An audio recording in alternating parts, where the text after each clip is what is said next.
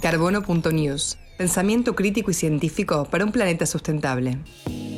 Bueno, Juan, bienvenido. Muchísimas gracias por compartir este tiempo con Carbono. La verdad estoy muy contenta de poder acá estar hablando con vos. Te quería preguntar vos cómo veías, cómo se interrelacionan todas estas crisis que estamos viviendo ahora y también el tema de, la pandemia, ¿no? Cómo ayuda también a, tomar más conciencia con lo que está pasando. Creo que el coronavirus nos ha enseñado una lección muy, muy válida a todos. ¿eh? Y es que tenemos que ser capaces de escuchar a los científicos que nos están diciendo que se avecina la peor crisis eh, planetaria que ha vivido el ser humano en la Tierra. Yo hago el ejemplo siguiente. La eh, Organización Mundial de la Salud llevaba 20 años, desde 1999 hasta 1919, enviando un informe a todos los jefes de Estado en el que todos los años decía lo mismo y repetía el mensaje. Uno, se avecina una gran pandemia mundial. Dos, no estamos listos. Tres, tenemos que colaborar para, para evitarla y para cuando llegue y si llega poder reaccionar de manera directa. No tendremos ningún derecho a quejarnos y desde luego cuando nuestros hijos y las próximas generaciones miren hacia atrás y nos, nos tendrán que exigir responsabilidad. ¿Por qué no estamos haciendo nada? El coronavirus nos lo ha, venido a, dejar muy claro. Escuchemos a la comunidad científica porque nos lo está diciendo de forma categóricamente clara. Varias cifras al respecto. Este año, el Banco Mundial ha estimado que vamos a tener que eh, vivir con las consecuencias del cambio climático. Vamos a tener más de 19 millones de refugiados climáticos este año, además del coronavirus. Se espera que aproximadamente 100 millones de personas van a pasar a pobreza extrema en los próximos 10 años como consecuencia directa de, de las catástrofes medioambientales relacionadas al cambio climático. ¿Qué más queremos? Tenemos que ser capaces de reaccionar. Han habido varios informes recientes que llegan a la misma conclusión y es que la pandemia surge en China, en Wuhan, que es uno de los centros eh, de desarrollo económico más importantes del mundo. O sea, ahí en esa zona se han desarrollado ciudades de millones de personas en pocos años. ¿no? Y esto ha hecho, esta presión eh, demográfica y presión de urbanismo ha hecho que el ser humano invada los hábitats de los animales salvajes. Y por consiguiente, lo que hemos visto en los últimos 20 años es que el ser humano en China, en esta región en particular, está conviviendo con los animales salvajes. Estamos compartiendo los virus el coronavirus es algo que llevaba mucho tiempo aquí. ha sido, este, el, el COVID-19 es un tipo de coronavirus, pero es un tipo de coronavirus que viene de los animales salvajes a los seres humanos. Entonces, las probabilidades de que eso ocurra se han, eh, se han multiplicado de forma exponencial en el momento que invadimos su hábitat y convivimos y compartimos los virus. Y por otro lado, lo que hemos visto también con este coronavirus es que en las grandes ciudades donde la calidad del aire era pésima, es donde más gente se muere. Buenos Aires, Madrid, Nueva York. ¿Por qué? Porque ahí hay condiciones preexistentes pulmonares, respiratorias de, de los ciudadanos y hace que te pueda, tus probabilidades de morirte por el coronavirus aumenten de forma exponencial. O sea, que no solamente hay una causa que está relacionada al cambio climático, sino también está eh, una causa directa en cuanto a la capacidad que tenemos de, reaccionar ante el cambio climático y que las consecuencias médicas sean más o menos llevaderas para la población. Entonces diría que eso tiene, es, una, es un factor a mencionar. En cuanto a la crisis económica, ha sido creada obviamente de forma directa por, la pandemia y luego la crisis eh, de tensión racial y social en Estados Unidos también, que ha sido muy, muy importante. Todo está vinculado a la lucha contra el cambio climático porque el modelo de desarrollo económico que se tiene que, que, porque se tiene que apostar a partir de ahora tiene que ser más equitativo que eso tiene una, una, una, una, consecuencia directa en lo que está pasando con las comunidades de minorías en Estados Unidos, que son los más afectados por el coronavirus, porque tienen que salir a la calle a vivir, a, vivir, a vender, a trabajar, no se pueden quedar en casa confinados y por lo siguiente sufren mucho más, son más vulnerables, pero tiene también que ver con el hecho de que en los últimos cuatro años, bajo el mandato del señor Trump, se han bajado los impuestos al 1% de la población, se han, eh, no se ha fomentado la sanidad pública, no se ha fomentado ningún tipo de inversión en educación y en la parte social, que es la única clave verdaderamente efectiva para sacar a estos segmentos de la población de la pobreza en la que viven en Estados Unidos. Por consiguiente, sí, hay que apostar por un modelo económico más sustentable, más basado en mejorar la calidad de vida de las personas, que nos permita al mismo tiempo también ser mucho más competitivos, como mencionaba anteriormente. Y por consiguiente, creo que atacando el problema del cambio climático tenemos también una oportunidad de hacer las cosas mejor ¿Y quiénes serían entonces los principales enemigos a lo que hay que arrancar a, cambiar, digamos, a enfrentar? Más allá de los, por ejemplo, tenemos al negacionismo, ¿no? Supongo que debe ser uno de los más importantes, pero ¿cuáles serían los demás enemigos? Yo diría que hay una serie de, enemigos que se enfrentan a esta transición. Em, particularmente el lobby de los combustibles fósiles, tenemos que mencionar, o sea, llevan haciendo las cosas de la misma manera, recibiendo grandes subvenciones de, los gobiernos centrales de todos los países y por consiguiente se aferran a ese modelo económico obsoleto, antiguo, injusto, que no es equitativo y que no apuesta por el futuro, porque hay muchos intereses económicos asociados. A los negacionistas, en mi opinión, pues oye, no tiene nada que ver con, con, el que sean más o menos inteligentes, tiene mucho que ver el que, que tú seas negacionista o no, cuáles son tus intereses económicos. Eh, Al Gore decía que es muy difícil que una persona cambie de opinión si su seguridad económica depende de ello, si su salario depende de ello. Es muy difícil que lo convenza. Hay dos cosas que podemos hacer para mejorar la situación actual y que podamos dar ese salto a ese nuevo modelo económico de una manera rápida y efectiva. ¿Cómo votamos? Y cómo consumimos. Como consumidores tenemos que ser capaces de recompensar o castigar con nuestro dinero, con nuestra decisión de compra aquellas empresas que lo hagan bien y castigar las que lo hagan mal.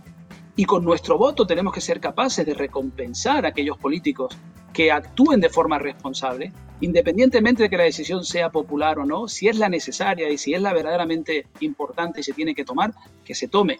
Esos son los políticos valientes, esos son los políticos que tienen voluntad y valentía y a esos tenemos que recompensarlos con nuestro voto. Entonces te diría que al final es muy fácil echarle la culpa a las empresas, muy fácil echarle la culpa a los lobbies, pero la responsabilidad final está con nosotros, nosotros como consumidores y como votantes. Y no te puedo dejar de preguntar también por el tema de los incendios ahora en California supongo que esto es, bueno, es algo terrible lo que está pasando y que esto también eh, sigue ayudando a, tomar más conciencia de, lo que es el cambio climático. ¿no? Lamentablemente estamos viendo un montón de incendios también a lo largo de América, también los vimos el año pasado, también lo que fue en Australia. Digo, están pasando muchas cosas eh, muy tristes y dolorosas, pero que a la vez nos pueden ayudar para que sea una oportunidad, ¿no? Que la palabra crisis también significa oportunidad. Lo que estamos viendo en Estados Unidos y particularmente en California los incendios es una consecuencia directa del, del aumento de las temperaturas. El hecho de que no solamente los incendios, la, capacidad destructiva de las tormentas, de los huracanes, de todas estas catástrofes climáticas, como las inundaciones que también se están viendo en Argentina una y otra vez, ¿no? en, toda, en toda Latinoamérica. Esto es una consecuencia directa. O hay que escuchar a la comunidad científica. Y el hecho de que tengamos todavía líderes como Bolsonaro en Brasil o, particularmente el señor Donald Trump en Estados Unidos, que no quieren escuchar la comunidad científica y que siguen empeñados en actuar de la misma forma ante lo que es una aplastante realidad. Eh, creo que es una visión cortoplacista, una visión populista y nada acertada. También con respecto a eso, lo que Biden decía es eh, atacar, digamos, a los responsables de la contaminación y demás, que no queden impunes estos crímenes eh, ambientales que afectan directamente a las comunidades más, más vulnerables, justamente. Entonces, eh, ¿cómo ven esta, esas estrategias que tienen que convencer, digamos, a las empresas, ¿no? A reconvertirse y más, y sobre todo también eh, que tienen que saber que tienen que cumplir lo que está proponiendo Biden, ¿no? Supongo que hay que cambiar varios chips de algunos empresarios. Yo creo que, el coronavirus ha marcado un antes y un después en la historia de la humanidad y no creo estar exagerando ni mucho menos. Si algo nos ha hecho pensar y sobre lo que deberíamos reflexionar es ante la necesidad de mejorar la calidad de vida de los seres humanos en este planeta. El coronavirus nos ha llevado a un confinamiento mundial y nos ha, hecho pensar eh, en, que, el mundo tiene, y debe ser mucho mejor. Todos los países del mundo van a tener que invertir trillones, conté, trillones de dólares en los próximos años para fomentar el desarrollo económico, para inyectar um, o para reactivar las, las economías. ¿no? Y eso es una oportunidad. Por lo que dice Biden a la hora de generar 10 millones de empleos verdes es que si le vamos a dar dinero al sector turístico, hagamos un esfuerzo para que ese dinero público venga acompañado de condiciones, que las líneas aéreas, por ejemplo, tengan que trazar un plan de transición energética y tengan que ir reduciendo las emisiones en los próximos cinco años, que se fomente la, eficiencia energética, que se apueste por parques y jardines y un desarrollo mucho más saludable, entre comillas, para los ciudadanos para, todas las personas que vivimos en las ciudades, si vamos a tener que rescatar eh, el sector energético, hagámoslo con una serie de condiciones muy, muy específicas para que se fomente el, el uso de, de, o el consumo energético responsable. ¿no? Esa es la clave, que no tenemos por qué repetir los errores del pasado, que esto hasta cierto punto es una oportunidad de hacer un reset, ¿no? de hacer un reinicio y hacer las cosas mucho mejor. Y por consiguiente soy muy optimista con las palabras de, Biden, que apuesta por un modelo económico totalmente ambicioso, totalmente nuevo y distinto, que acaba con los errores del pasado y apuesta por un modelo mucho más sustentable, responsable y justo, y justo para muchas más personas. Bueno, recién este, con este plan estábamos hablando también de los empleos, ¿no? Los empleos verdes, los empleos que esto generaría.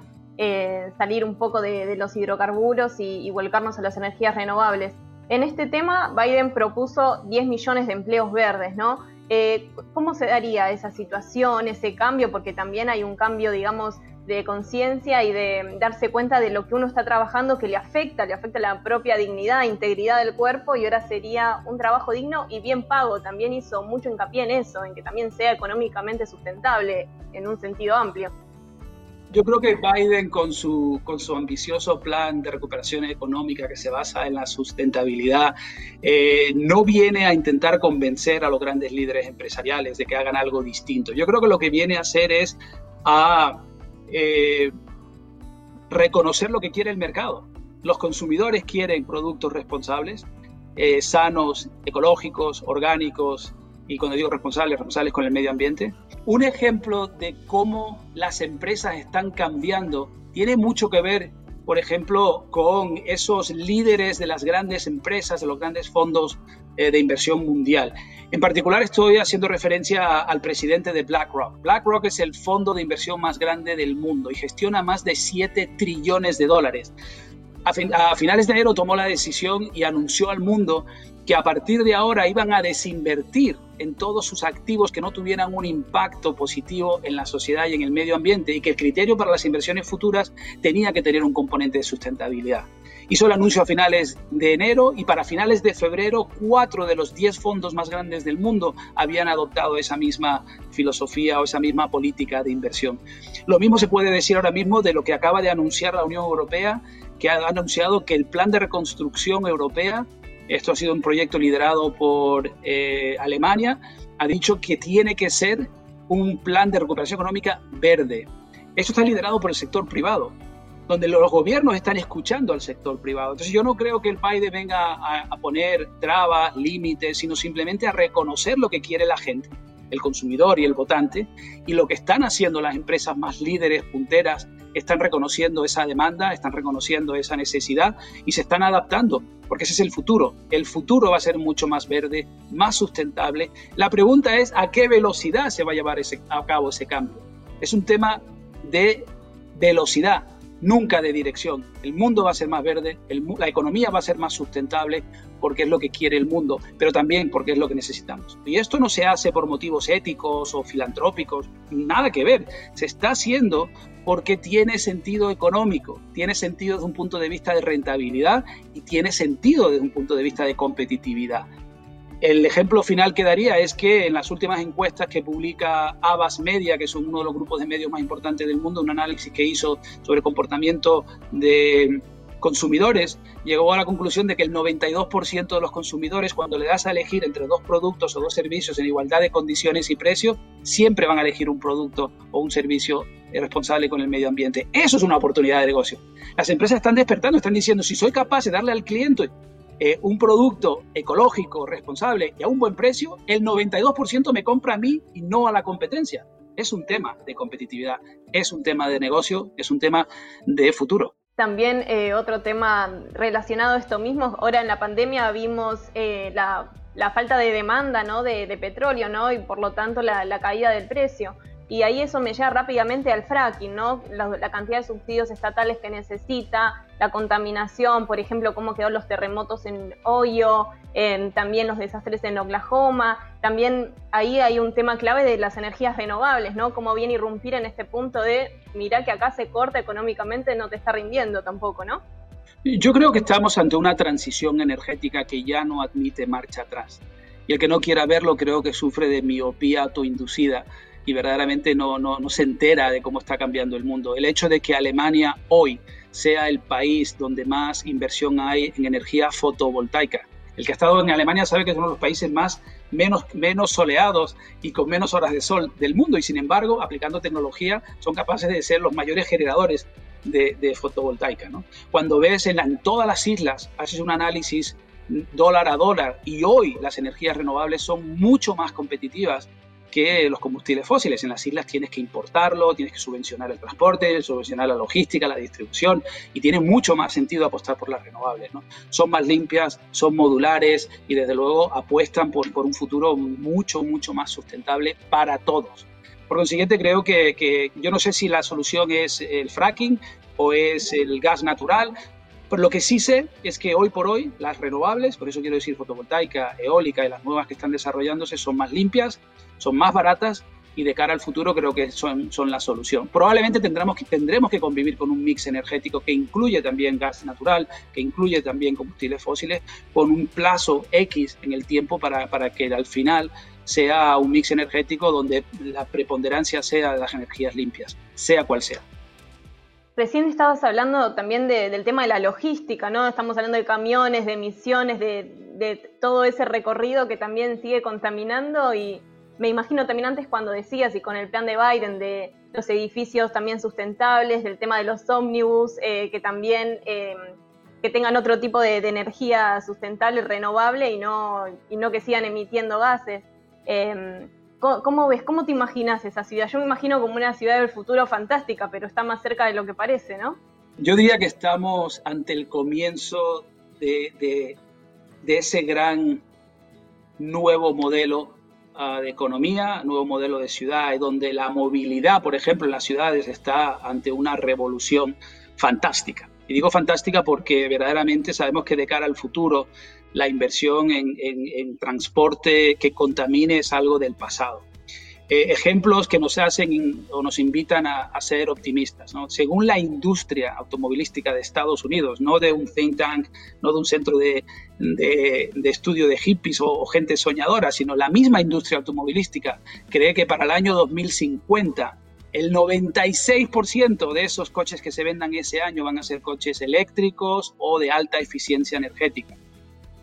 Estamos hablando de dentro de 30 años. O sea, nuestros hijos van a ver eh, este nuevo mundo donde la gente se, se, va a mover de otra manera. ¿no? Estamos viendo el, los nuevos modelos de concepto que, que, fomentan el ahorro energético, como es el car sharing, el, el, el, obviamente compartir los autos, o estamos viendo todas las patinetas eléctricas, o estamos viendo el desarrollo de las, de las bicicletas eléctricas, de las motocicletas eléctricas. Ya no admite marcha atrás. Cuando lo pruebas, te das cuenta que es mucho más limpio, que es mucho más responsable. Y no solo te sientes bien por hacer ejercicio, te sientes bien porque sabes que, tu, elección de transporte es consistente con el tipo de persona que eres y sobre todo consistente con el mundo que le quieres dejar a tus hijos. ¿no? Y eso es la clave de lo que está cambiando. Está cambiando porque hay una mayor responsabilidad de las personas y yo creo que es un tema generacional también. Lo estamos viendo con la gente más joven y, con los, los, hijos, ¿no? que verdaderamente lo tienen muy claro. Soy optimista porque tengo que serlo, pero sobre todo porque la evidencia está siendo absolutamente aplastante al respecto. Y el coronavirus solo viene para acelerar ese, ese cambio que ya se había iniciado anteriormente y que ahora se culmina y se va a culminar en los próximos años. El cambio climático es un, reto al que se enfrenta la humanidad que requiere de soluciones globales. Es un problema global que requiere de una solución global. Y eso creo que es lo que verdaderamente está cambiando. ¿no? Y, y, en ese sentido tengo que felicitar al Papa Francisco por la labor magnífica que está llevando a cabo, donde lo ha dicho claramente, eh, no solamente de forma directa en sus discursos, sino también habiendo pedido que, la Iglesia y el Vaticano se involucrara en aportar eh, apoyo a la comunidad científica puesto que sabemos que el cambio climático no solo es real, sino que es la mano del hombre la que está acelerando el proceso de impacto negativo al, planeta. ¿no? Y en ese sentido el Papa lo tiene muy claro y lo ha, y lo ha manifestado de esa manera y, creo que es muy valiente de su parte. Como consumidores pienso que todo eso se basa también un poco en, en la educación, ¿no? Eh, ¿Pensás que tendría que haber algún plan desde las escuelas o distintos planes para poder concientizar sobre estos temas? Por supuesto que la educación es extremadamente importante, pero yo incluso me atrevería a decir que para la inmensa mayoría de los jóvenes y particularmente para los niños hoy en día ya lo tienen extremadamente claro. Ya no es una decisión de que si quieren o no que el mundo sea mejor, eh, que la calidad del aire sea mejor, que vivan en ciudades más, eh, más sanas. ¿no? Yo creo que ya lo, tienen, lo tenemos claro. Lo que tenemos que hacer ahora, en mi opinión, es en invertir en un marco regulatorio distinto. ¿Qué quiero decir con eso? O sea, como sociedad tenemos que empezar a decirle a las empresas, si usted contamina, va a tener que pagar por la contaminación, porque de lo contrario es un, coste y una externalidad que, estamos, que está teniendo usted y que no está pagando por ello. Y los afectados somos nosotros, las personas, los consumidores, los ciudadanos, nuestros hijos. Eh, esa es la clave para mí, o sea, entender que hacen falta políticas públicas que aceleren este proceso lo que no tiene sentido es querer un resultado distinto de cara al futuro y seguir haciendo lo mismo una y otra vez de la misma forma. Si no cambiamos nuestro marco regulatorio, si no cambiamos las leyes, si no creamos incentivos fiscales y, desde luego un marco regulatorio legislativo distinto, no podremos avanzar. Eso se cambia con el voto de las personas.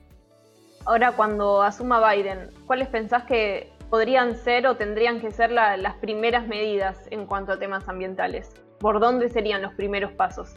Creo que el, primer paso que, tomará eh, el señor Biden cuando y si llega a la presidencia va a ser, como comentaba anteriormente, pedir y convocar una reunión por parte del G20 sobre el tema del cambio climático y sobre la necesidad de colaborar ante las graves crisis del cambio climático, las pandemias futuras o el terrorismo internacional, entre otros graves problemas.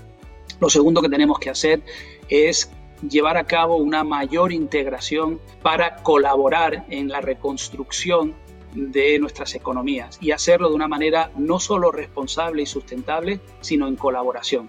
El ejemplo que me viene a la mente es el hecho que Estados Unidos ya lo ha decidido, independientemente de quién gane el 3 de noviembre, que tendrá que dejar la absoluta dependencia que tenemos en los eh, mercados asiáticos. El 95% de todos los antibióticos que se venden en Estados Unidos hoy se fabrican en China. Eso va a tener que, fabricarse y la cadena de suministro de Estados Unidos va a ser muy distinta en el futuro. Va a tener que dejar la dependencia de Asia. Eso significa una gran oportunidad para Latinoamérica, porque hay muchísimos países que ya tienen tratados de libre comercio, o Argentina en el caso, eh, o Chile o Colombia, donde tienen una mano de obra más competitiva, donde están más cerca de Estados Unidos y los tiempos de entrega del suministro es mucho más rápido, aunque se tenga que pagar un poquito más, pero Estados Unidos lo tiene muy claro, va a tener que fomentar los lazos de cooperación económica con Latinoamérica porque depende de eso el que tengamos un suministro totalmente de fiar o al menos mucho mejor que el que tenemos hoy con Asia. Estos son oportunidades. Entonces, lo primero que tenemos que hacer es reconocer el problema,